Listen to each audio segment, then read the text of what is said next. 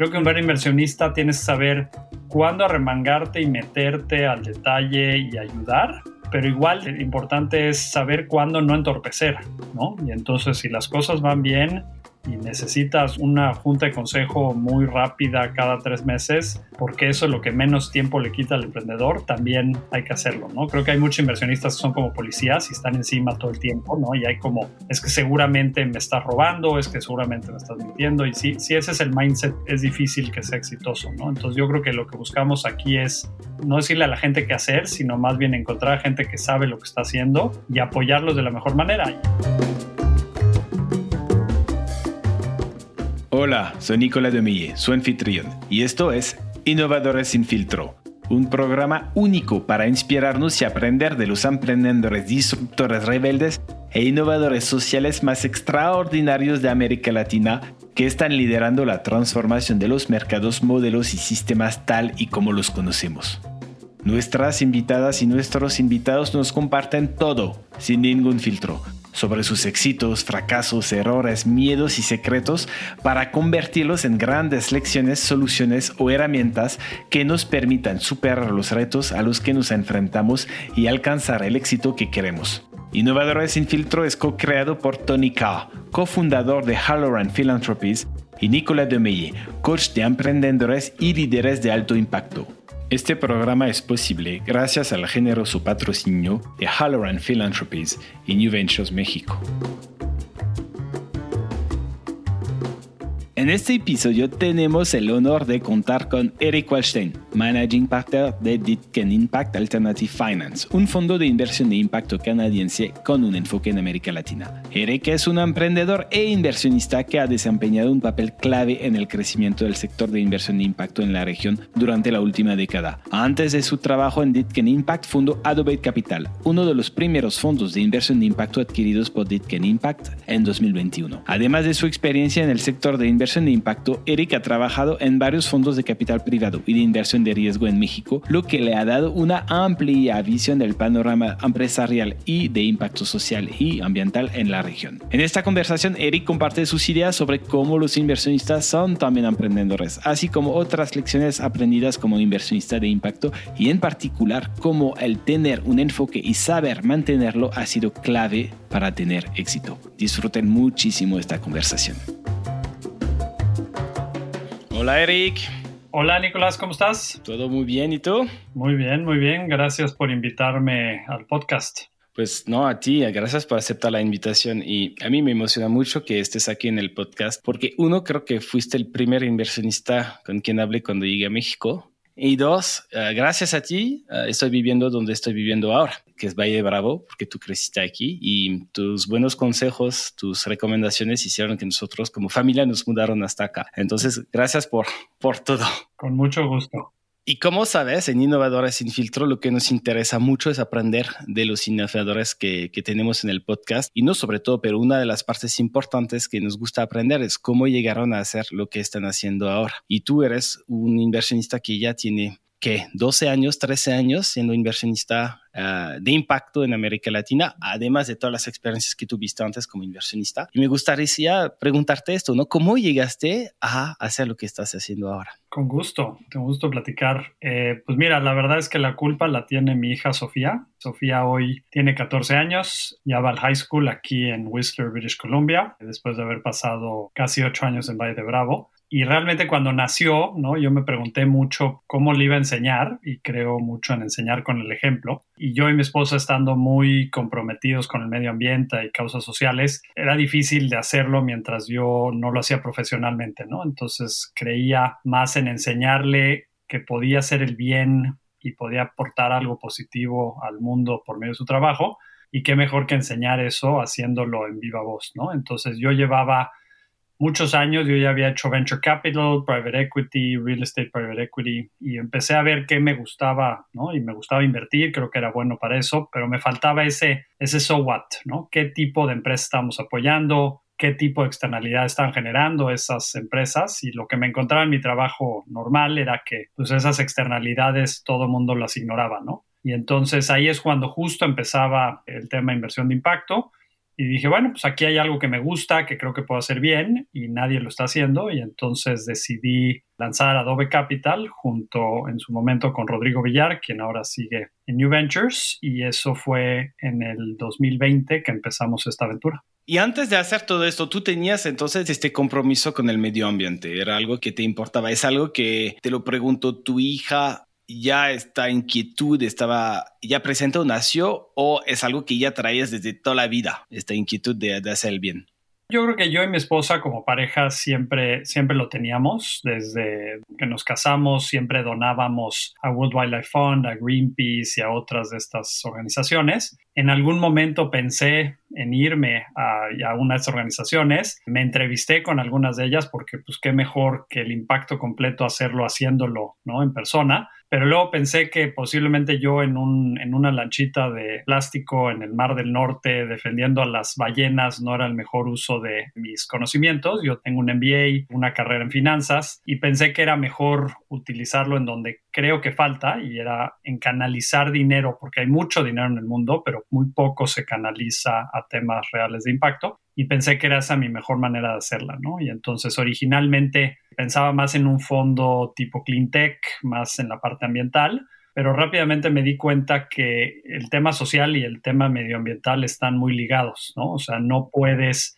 pedirle a la gente que no tiene educación, que no tiene servicio de salud, que no tiene un ingreso recurrente, que cuide el bosque, ¿no? O sea, nada más no se puede, ¿no? Entonces, el tema social y medioambiental están muy ligados y de ahí derivó una tesis a ser más generalistas y lo que íbamos haciendo en los últimos 12 años es invirtiendo en tanto empresas sociales como medioambientales, pero ya lo traía desde antes de que nacieran mis hijas. Entonces llega este momento que tu hija te aprende el chip de ya tengo que cambiarme y hacer de mi carrera, de lo que me apasiona, de lo que soy bueno, la inversión y combinarlo con el impacto.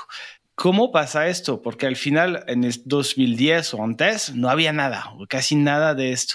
Y conoces a Rodrigo. ¿Nos puedes comentar un poco cómo fue el encuentro y quizás antes, ¿no? ¿Cómo pasó todo esto? Sí, creo que tiene su chiste siempre la parte medular de cuando salen los proyectos. Yo llevaba mucho tiempo trabajando en fondos y siempre había que levantado, querido levantar mi propio fondo, pero dentro de la industria ser un first time fund manager es difícil, ¿no? Hay muchos inversionistas que, que, no quieren dar ese primer paso, ¿no? Y entonces hubo algunos jugadores ahí incipientes en su momento, Halloran Philanthropy, Sabina Foundation, Kale Felicitas Foundation, algunas fundaciones que estaban empezando a apostar en esto que estuvieron dispuestos a, apostarle a un grupo ¿no? pequeño, ¿no? Que, que, éramos básicamente Rodrigo y yo. Yo a Rodrigo lo había conocido años antes, cuando yo trabajaba en un fondo de private equity, y él estaba haciendo como una pasarela de empresas de impacto que habían sido aceleradas por New Ventures. Y entonces yo le hablé y al mismo tiempo él también había estado pensando en levantar un fondo. Y entonces nos juntamos, dijimos vamos a intentarlo y nos pasamos dos años tocando puertas. Eh, hablamos con más de 100 inversionistas y conseguimos que 13 apostaran en un sueño bastante interesante.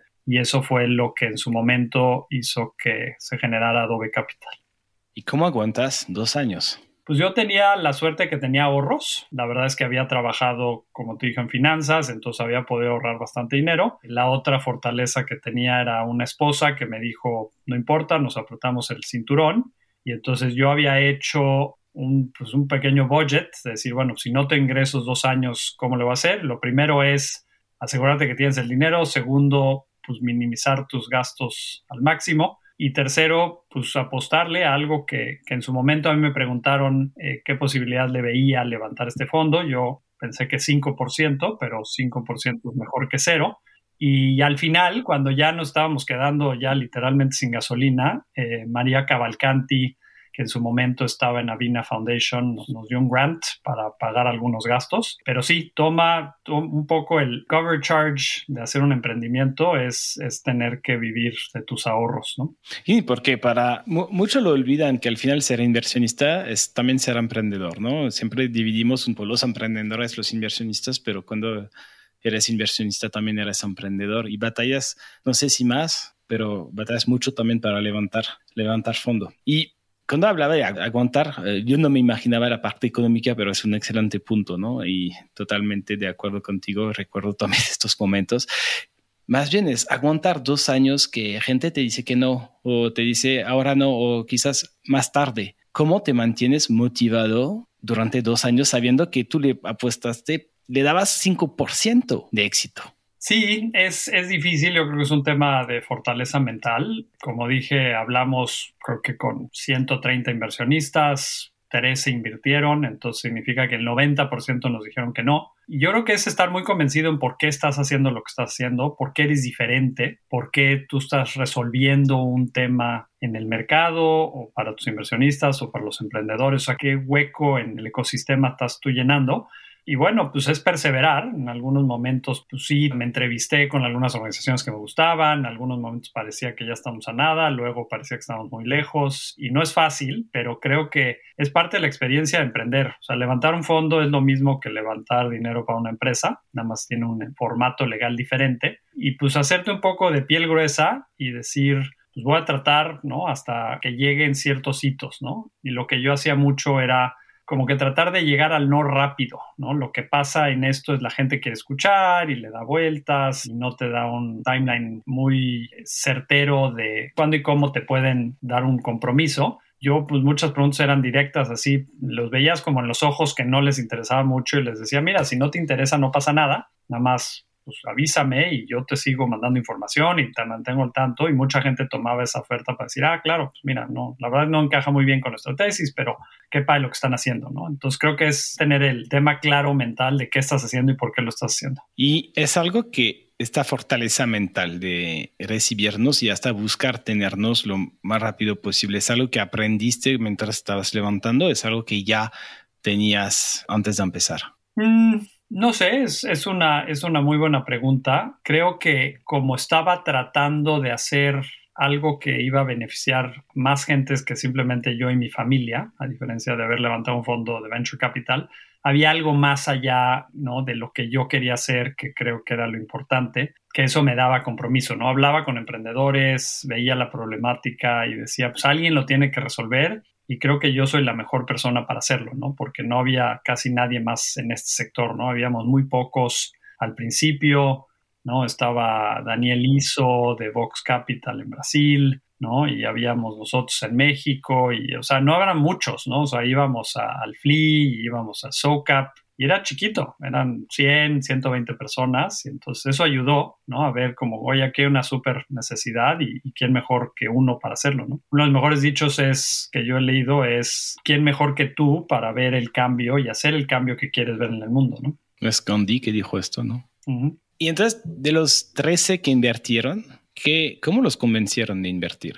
¿Hubo una cosa en particular? ¿Fue suerte? ¿Qué pasó? Todo en la vida tiene que ver con suerte recuerdo en algún momento estábamos en SoCap Europe, que hubo un año que intentaron hacer una versión allá en Europa, y regresando de la conferencia, era en Holanda, en Ámsterdam, a las 7, 8 de la noche, yo ya me iba a dormir, y en la parada de camión pues estaba leyendo, pues tratando de ver a qué hora salían los camiones, no estaba todo en flamenco, yo no, no leía el lenguaje, entonces no sabía, y la persona junto a mí me dijo, oye, pues tú no, no, no eres de aquí, no, no, no soy de aquí, pero bueno, pues ¿a dónde vas? Yo te un aventón y resultó ser una de las personas de DG, el Banco de Desarrollo Alemán, que tenía un programa que justamente estaba buscando fondos como el nuestro. Entonces, tienes que tener suerte en la vida y tienes que tocar muchas puertas. O sea, de 10 personas con las que vas a hablar, 9 te van a decir que no. Entonces, es un tema de volumen y estar constantemente hablando con gente y tratando de lograr por lo menos un consenso de qué es lo que hace sentido para lo que tú quieres hacer. Y entonces ya cierran la, la ronda o el first close y puedo empezar a invertir. Tú habías invertido antes en proyectos, si recuerdo bien, de inmobiliarios, ¿correcto? ¿No? Había hecho venture capital, había hecho private equity y también real estate private equity, había hecho de todo. ¿Y cómo cambia tu manera de invertir eh, sabiendo que ya estás, estamos hablando de una empresa con impacto socioambiental? Yo creo que la mayor innovación que hicimos eh, con Adobe Capital era este tema de Revenue Based Financing, ¿no? Ahora ya, ya tiene un nombre, ¿no? Se llama RBF, hay muchos fondos haciéndolo. Nosotros en su, en, su momento lo llamamos mezanín y lo que a mí me quedaba claro es que había el primer fondo era solo para México y me quedaba claro que había dinero interesado en invertir en México, habían emprendedores buenos. El tema siempre eran las salidas, ¿no? O sea, cuando tú inviertes en una empresa y te quedas con X número de acciones de la empresa, luego vender esas acciones es muy complicado, ¿no? Entonces decíamos, eso funciona para empresas, están en sectores muy dinámicos, con mucha, digamos, mucho interés por parte de inversionistas, pero para empresas que están en el sector rural, en el sector de agro, que están haciendo vivienda, que están haciendo salud, educación a la base de la pirámide, pues no, no queda claro que hay muchos inversionistas buscando quitarte tus acciones, ¿no? versus un crypto exchange ahorita, ¿no? Ese sería muy un, ejemplo de algo que está como con mucho interés, ¿no? Entonces, lo que diseñamos fue tratar de encontrar lo mejor entre deuda y capital y lo que nos encontramos fue un producto que, que le llamamos Revenue Based Financing, que es prestarle una empresa por medio de deuda y eh, que la forma de repago sea como un porcentaje de ventas, ¿no? Entonces, esto tiene que ver con que muchos de los sectores en los que invertimos son muy cíclicos, ¿no? Entonces, posiblemente la mayor parte de sus ventas vienen en uno o dos meses del año, ¿no? Porque es cuando los estudiantes están entrando a la universidad o es porque cuando llega la cosecha y entonces en esos meses te pagan más y, en otros meses te pagan menos, ¿no? Y eso creo que ha funcionado muy bien porque es un mecanismo que los emprendedores pueden usar para no diluirse y para poder tener una salida natural, ¿no? Entonces nosotros nos van pagando normalmente un porcentaje de ventas, un 3, un 5% de ventas cada mes y cuando llegan al final ¿no? del periodo de inversión, nosotros ya nos vamos y no tenemos que salir a vender la empresa ni nuestras acciones a un mercado secundario. Y entonces esta idea vino porque ustedes querían hacer algo que no equity, no deuda y llegaron con, con esta idea de revenue-based financing. ¿Es algo que los inspiró? ¿Ya lo habían visto en otras partes? ¿O es algo realmente que se les ocurrió a ustedes? No, se nos ocurrió a nosotros, pero porque lo que veíamos, y yo lo había visto en varios de los fondos eh, en los que había estado, es que si inviertes, hay tres tipos de eventos que pueden pasar en esa inversión, ¿no? Una es, eh, invertiste X cantidad de dinero, la empresa le fue fenomenalmente bien, alguien llegó a invertir más, te compró tus acciones y todo el mundo feliz, ¿no? Es el mejor outcome, ¿no? El segundo mejor outcome es que la empresa truene y truene rápido, ¿no? Hay lecciones aprendidas, pusiste poco dinero, se acabó. El peor de los casos, y es el que, se da más en mercados emergentes, es que la empresa sobrevive, pero crece al 3, al 5, al 7% cada año, y nadie realmente está interesado en invertir más dinero o comprarte tus acciones, ¿no? Y entonces, en esos casos, muchas veces lo que yo vi es que los fondos redocumentaban en deuda y se volteaban y decían, oye, pues sabes que, pues ya es como no, nadie quiere mis acciones, pues vamos a cambiar estas acciones en X cantidad, X monto en, deuda y me pagas, ¿no? Y entonces ahí lo que pensamos fue, ¿por qué no lo volteamos? Y empezamos como deuda y luego podemos convertir en equity si las cosas van bien, ¿no? Esa fue la instancia que, que nos motivó a hacer ese tipo de estructura, porque ese es el mayor caso de los que ves en mercados emergentes. O sea, los emprendedores en la región son muy perseverantes, son muy creativos, encuentran cómo sacarle, pero exprimirle agua a las piedras y entonces sobreviven. Pero eso es diferente a lo que muchos inversionistas quieren, que es un crecimiento del 200% anual. Y entonces se quedan ahí como zombies, ¿no? En donde no ni crecen mucho ni desaparecen. Y esas empresas que para un venture capital, un private equity tradicional no les gustaría, pues para Revenue Based Financing está perfecto, porque si la empresa es rentable y va a existir durante 10 años y cada año te va a pagar el 3% de ventas, pues con eso puedes tener un buen retorno. Y la otra cosa que nos motivó a esto es que la idea de tú forzar a un emprendedor a vender su empresa para darte liquidez a tu inversión no es muy interesante si eres un inversionista de impacto porque no eres indiferente a quién le venden la empresa. Si tú eres un private equity normal, a ti no te importa a quién le vendes la empresa porque no hay un impacto positivo que mantener y entonces pues tú buscas al mayor postor. Pero aquí, o sea, no, no te molesta, pero sí, sí estás preocupado de que por un evento de que se está terminando un fondo, tú tengas que buscar que alguien compre una empresa y esa, ese nuevo comprador pues no siga con el buen impacto que están haciendo, ¿no? Y tú me decías cuando tu, tu hija te preguntó lo que te, reto, no sé si te pregunto, te reto a hacer algo con impacto, que tú te considerarás un buen inversionista. Para ti, ¿qué, qué hace de ti o qué hacía y qué ahora hace aún más de ti un buen inversionista de, y ahora de impacto? Yo considero que ser un inversionista implica siempre buscar el ganar, ganar.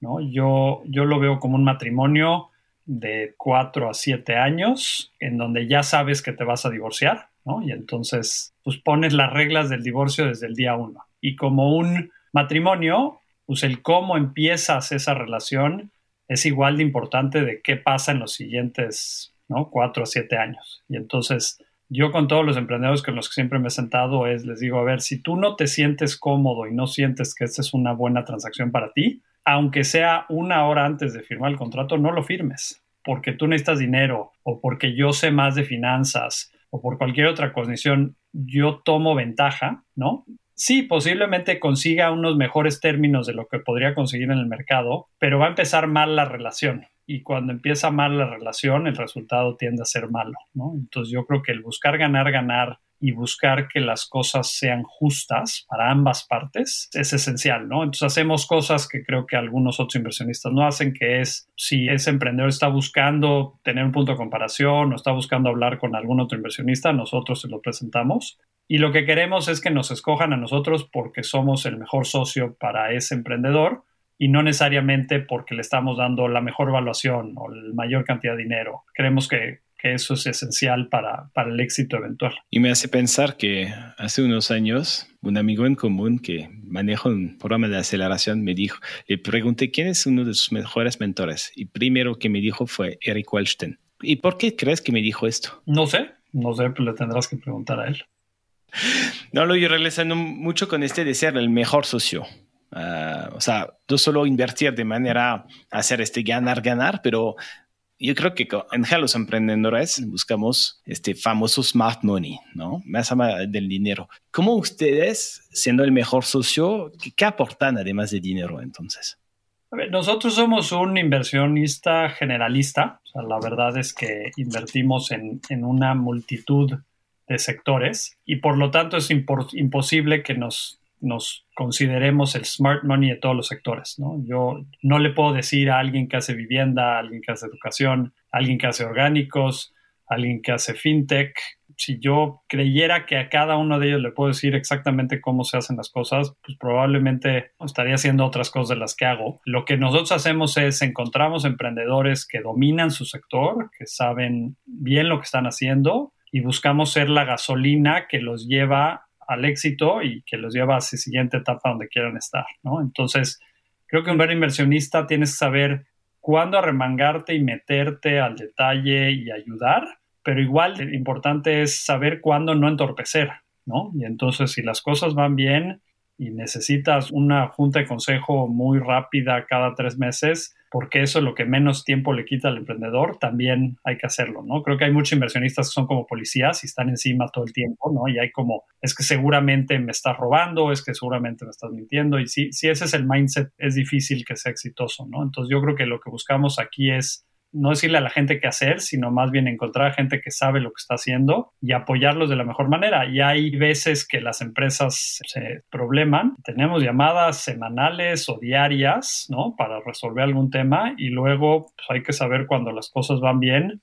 no estar entorpeciendo el proceso. Y de estos procesos de ganar, ganar, ¿sentiste un momento que realmente no fue te equivocaste, eh, te arrepientes de unas transacciones donde quizás no sé si racionalmente hacía sentido, pero el corazón decía no lo hagas? O sea, ¿pasaron estos momentos para ti? No, sí hemos dejado pasar muchas oportunidades porque el fit no es el adecuado. Creo que el fit es importante. Vuelvo, esto es como un matrimonio y si el fit no es el adecuado porque la forma de ser, la forma de comunicarse, las prioridades no son las mismas, nunca va a funcionar, ¿no? Es un negocio en donde no vas a ganar te va a ir bien el 100% de las inversiones, lo que necesitas es que tu promedio sea lo suficientemente alto para dar un retorno interesante a tus inversionistas. Y bueno, la vez que viendo para atrás seguro hay algunas empresas en las que hubiéramos hecho cosas diferentes, pero la información se toma con la información que tenías en ese momento, ¿no? El mundo cambió mucho con la pandemia, los temas políticos son completamente impredecibles, los cambios de políticas no los puedes ver,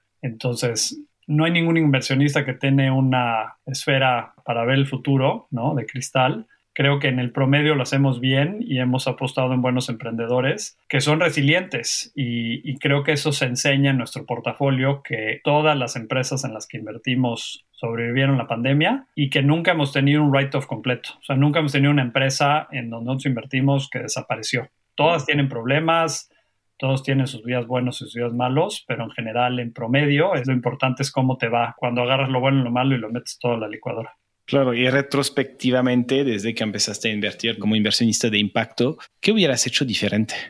¿Qué hubiera hecho diferente? Hubiera hecho solamente inversiones de RBF, de Revenue Based Financing, porque en nuestro primer fondo hicimos algo de equity y algo de RBF, mientras estábamos como desarrollando el modelo, no sabíamos exactamente cómo hacerlo, cómo le iban a recibir los emprendedores, legalmente, fiscalmente. Entonces hicimos algunas inversiones en, capital y por lo mismo ha sido difícil, ha sido unos años difíciles en México eh, y entonces ha habido poco apetito por comprar posiciones secundarias en inversiones y yo creo que eso es algo que haría diferente yo. Mm, y en el levantamiento de capital, ahora que ya te la, te la sabes, algo que hubieras hecho diferente hace 12 años? No creo, creo que tuvimos pocos inversionistas, todos queriendo buscar lo mismo, con un enfoque no similar. Creo que eso no, ahí no cambiaría nada. Y entonces ya llevas ¿Cuánto tiempo que Adobe Capital se cambió a Ditken? Ditken, Ditken Impact. En el 2021, Ditken Impact es un administrador de activos de impacto basado en Vancouver, en Canadá, que también tiene otros fondos bajo administración en la región de Latinoamérica. Se acercó buscando, tratando de hacer algo y fue ahí que ellos compraron una mayoría en el GP, ¿no? en el administrador de Adobe Capital, y decidimos redoblar esfuerzos, homologar un poco marcas y entonces en el 2021 Adobe Capital formó lo que ahora es eh, Ditken Impact Alternative Finance y lo que ya tenemos con eso es una plataforma regional en donde tenemos cinco eh, fondos bajo administración, 150 millones eh, en AUM y hemos hecho más de 55 inversiones en 15 países, ¿no? Entonces pasamos de ser un administrador principalmente mexicano, con un portafolio principalmente en ese país, a ser un administrador regional. Y eso porque la verdad es que México ha sido pionero en el tema de inversión de impacto en la región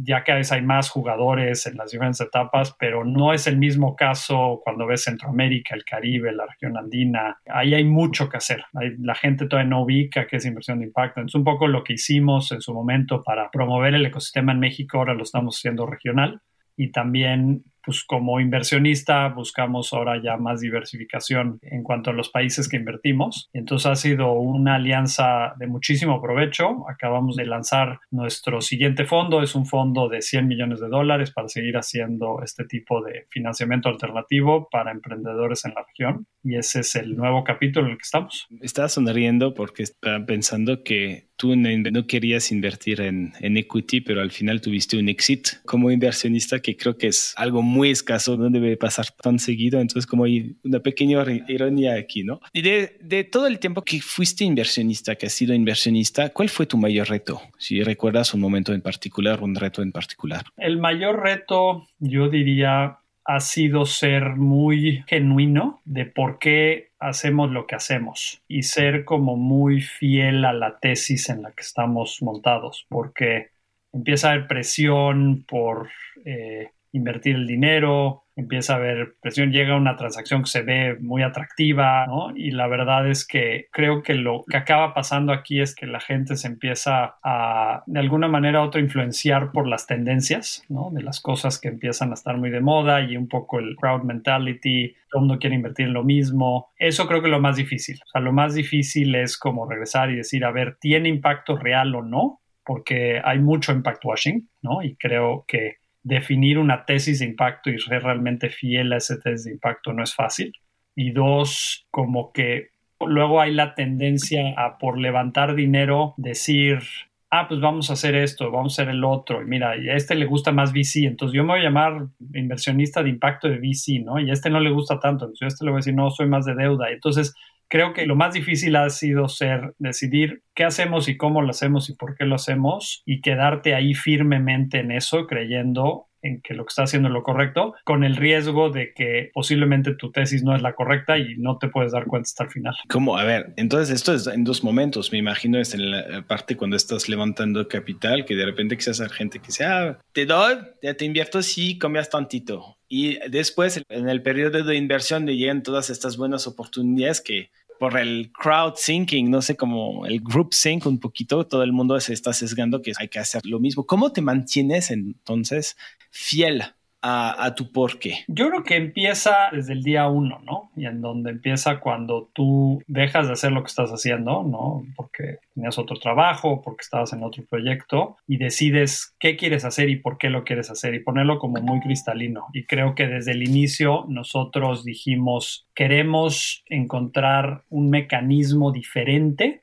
para financiar empresas de impacto, porque había un hueco. Los fondos tradicionales que existían no invertían en las empresas de impacto, ¿no? Entonces, pues, invertir bajo la mentalidad de venture capital o private equity, pues no iba a ser la más adecuada porque, pues de alguna manera u otra, había un hueco en el mercado, ¿no? Y entonces necesitábamos encontrar un mecanismo diferente y querer hacer la cosa de una manera diferente y entonces convencer a los inversionistas de, mira, nosotros no vamos a hacer venture capital por esto, ¿no? no vamos a ser equity por esto. Y eso es un leap of faith porque luego voltean y dicen, sí, pero mira, aquí hay 15 otros fondos que sí creen en venture capital. ¿Y por qué eso no aplicaba a los sectores que nosotros estábamos viendo? Entonces, ¿cómo te mantienes? ¿Es hablando con Rodrigo y diciendo, no, no, hablando con, no sé, tus socios, tus LPs? ¿Cómo pasa este momento difícil? Este momento difícil viene cuando llega un inversionista y dice, mira, a mí sí me gustaría invertir, pero yo solo quiero que inviertas en salud y educación, ¿no? O, mira, yo sí quiero invertir, pero yo quiero que la mitad del fondo sea en Centroamérica.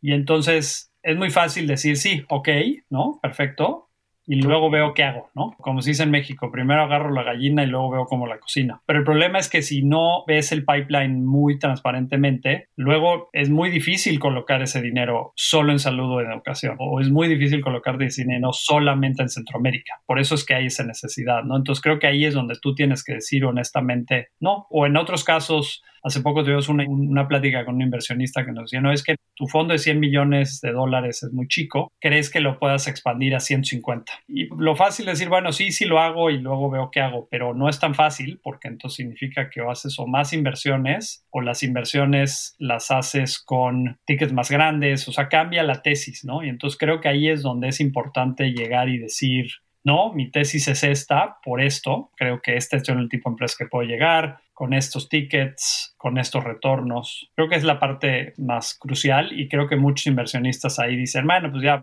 muchos fund managers llegan y dicen, ok, pues vamos a hacer un fondo más grande y luego se meten en problemas porque no lo pueden colocar. Estaba pensando al principio de la conversación cuando me mencionabas que pasaste dos años y tuviste que aguantar y te acabaste todo, todos tus ahorros. Y cuando te pregunto, el mayor reto para ti fue tener casi de oportunidades y decirles que no. Que yo me imagino la gente que nos puede escuchar y dice, ah, espérate, no es un problema esto. ¿Cómo puede ser tu mayor reto? ¿Qué contestas a gente que te podría decir esto?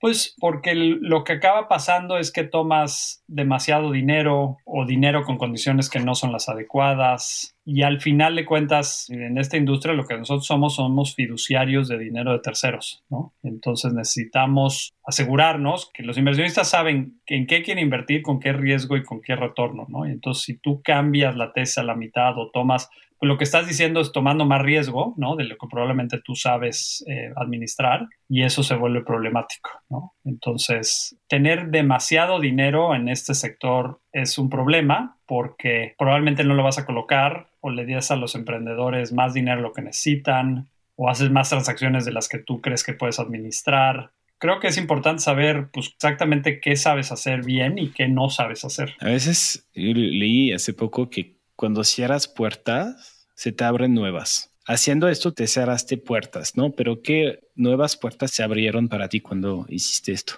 Pues yo creo que, que los inversionistas lo toman como algo, una señal positiva, ¿no? Porque dicen, bueno, pues se ve que están convencidos en qué están haciendo y por qué lo están haciendo, ¿no? Entonces es como reforzar la confianza con tus LPs y cosas con, con otros. Exacto. Y porque aquí vas a, si te va bien, vas a levantar un fondo 2, si te va bien, vas a levantar un fondo 3. Ahorita estamos levantando nuestro fondo 4 y vas a volver a hablar con esas mismas personas, ¿no? Y entonces no es un, un one shot. Entonces, el, ¿qué opinan de ti? Es muy importante porque posiblemente hoy no inviertan, pero en dos, o cinco, en diez años van a invertir. Entonces, si tú llegaste a prometer algo que no era verdad y luego cambiaste de tesis, pues vas a cerrar la puerta al futuro. Entonces, muchas veces yo, yo lo que le digo a la gente es, sé que no vas a invertir hoy, pero pues igual lo que yo te estoy diciendo es que te estoy prevendiendo mi fondo 5, ¿no? Aunque no entres al 4.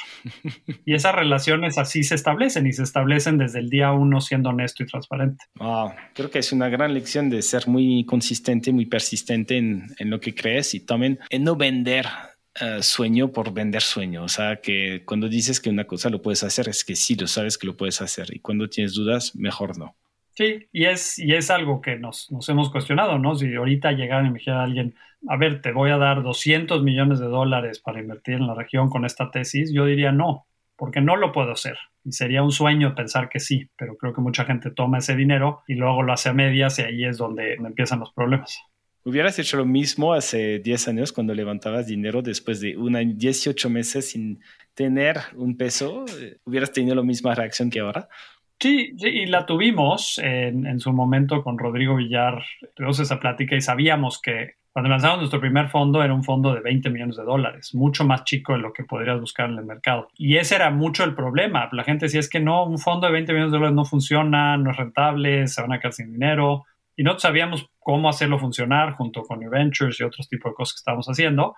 Y si hubieran levantado un fondo de 70 o 100 millones, yo creo que hubiera sido más fácil, porque eso era lo que la gente tenía en la mente y la gente buscaba. Ok, entonces, ¿qué dirías ahora a un first time fund manager que quiere levantar capital? Yo diría, encuentra un nicho en el mercado que solo tú puedas resolver o atender y sé muy fiel a, a cuántas oportunidades vas a poder encontrar, en cuántas vas a poder invertir y por lo tanto de qué tamaño es tu fondo. Empieza por la necesidad y no por ah, pues yo quiero ganar tanto, mi socio quiere ganar tanto, de las oficinas vamos a tener aquí, entonces el fondo tiene que ser de tamaño. O sea, como que el fondo debe de estar basado en el tamaño del mercado. Y cuando me mencionabas que ya sabes cuando inviertes, cuando que el divorcio ya está planeado, cuando se acabó la relación con New Ventures, el, divorcio no estaba planeado, pero de, de cierta manera fue un divorcio, ¿no? ¿Cómo pasó este momento? Para ustedes, para todos? Ah, pues yo creo que era un momento en donde necesitábamos decidir qué era el futuro porque íbamos a lanzar nuestro siguiente fondo, que es nuestro nuevo ahora, nuestro fondo 4, y teníamos caminos distintos, ¿no? Y yo quería volverme más regional, más grande, tickets más grandes en empresas más maduras, ¿no? Y Rodrigo, pues siempre ha sido un gran emprendedor, ha emprendido muchas cosas, y él quería hacer cosas un poco más chicas, eh, seguir organizando el FLI, cosas así. Y entonces fue muy fácil decidir que pues cada quien se iba por su propio camino después de 10 años de una relación muy positiva y muy provechosa. Buenísimo. Y entonces, ahora si nos proyectamos un poco al futuro, um, quizás fondo 6, fondo 7, no lo sé, pero ¿cómo te ves tú en 10 años? En 10 años me gustaría ya haberle pasado el liderazgo de la plataforma de Ditken Impact a la siguiente generación. Paula Giraldo, quien es nuestra socia que se encarga de la oficina de México, yo la veo ¿no? dirigiendo como parte de un grupo mayor esta plataforma y yo ya no estando tan activa ¿no? y volteando a ver y diciendo, bueno, en los 20 años se volvió la inversión de impacto más mainstream. ¿Qué vas a hacer si ya no estás al frente del fondo? Ah, yo, yo necesito que mis hijas se vayan a la universidad. Mis hijas tienen 14 y 13, entonces ya no me toca tanto y nos vamos a ir a vivir a un velero, mi esposa y yo. Ya, ok. Y en 10 años entonces el sueño es estar en un velero viviendo con tu esposa. Dos perros y un gato. Dos perros y un gato. Yo siento que el mundo de impacto, de inversión de impacto, te va a extrañar muchísimo, Eric. Pues gracias, gracias por decirlo. ¿Y te ves realmente salirte completamente de esto y no piensas que Sofía va a regresar en diciendo, diciendo, a ver, papá, tú estás bien en el velero mientras que el mundo sigue siendo igual o un poquito mejor, un poquito peor, no lo sé? ¿Qué le contestarías? Ah, lo que pasa es que el que tu casa sea móvil no significa que no puedas seguir trabajando. Mientras tengas un teléfono satelital e internet, puedes hacerlo de otro lado. Yo creo que sí lo puedo seguir haciendo, pero ya no en un rol tan activo como lo hago ahora. Ok, entonces sí la parte de inversión, pero sin, sin ser tan activo. Sí. Buenísimo. Mira, con Tony hay una pregunta que nos encanta hacer a todos nuestros invitados. Es, ¿cuál es tu definición del éxito? La definición del éxito para mí es que estás haciendo lo que te gusta y lo disfrutas. Si eso está haciendo, sea lo que sea, jardinería, golf, inversión, emprendimiento, eso es lo que creo que hace que todos los días sean interesantes, ¿no? Porque tú estás definiendo un poco qué lo haces y eso es total y así te vas día a día. Está increíble, Eric. ¿Qué pregunta te dice que te hubiera gustado que te hiciera en esta entrevista? Em, igual y qué es lo más importante, ¿no? Y para mí es familia, ¿no? Así empezó con mi hija y lo que siempre hemos buscado, ¿no? Viviendo en, Valle de Bravo y ahora viviendo en Canadá, pues es darle las mejores oportunidades a la familia, ¿no? Creo que eso es lo más importante, más que el dinero, más que el éxito, más que los activos bajo administración, el número de inversiones, las TIRs, las salidas, es para mí siempre ha sido la familia, ¿no? Y eso es como mi ancla que determina todo lo que hago. Pues muchísimas gracias, Eric. Y el éxito, entonces, combinado con la familia, es lo que escuchas es realmente lo que es importante uh, para ti es increíble porque la familia es siempre algo que regresa mucho cuando hablo de, hablamos del éxito en, los innovadores eh, de América Latina. Entonces, en tu caso, escuché que desde tu hija te hizo esta famosa pregunta, tu esposa estuvo aquí cuando estabas levantando capital. Veo, veo lo importante que, que ha sido para ti tu familia desde hace, no sé, tú llevas 13, 14 años, por lo menos estoy 15 años. Muy bien, pues te agradezco muchísimo de haber estado con nosotros en Innovadora Sin Filtro. Te extrañamos este año en el FLI, espero que pronto te, te veremos de nuevo en México. Claro que sí, el año que viene espero verlos ahí. Muy bien, te mando un gran abrazo. Gracias. Muchísimas gracias por escucharnos. Si te gusta este podcast, por favor recomiéndalo a tus amigos, a tus colegas, a tu familia. Siempre queremos mejorarnos y queremos escucharte. No dudes en enviarnos tus comentarios, retroalimentación o consejos sin ningún filtro en innovadoresinfiltro.com. Gracias y hasta luego.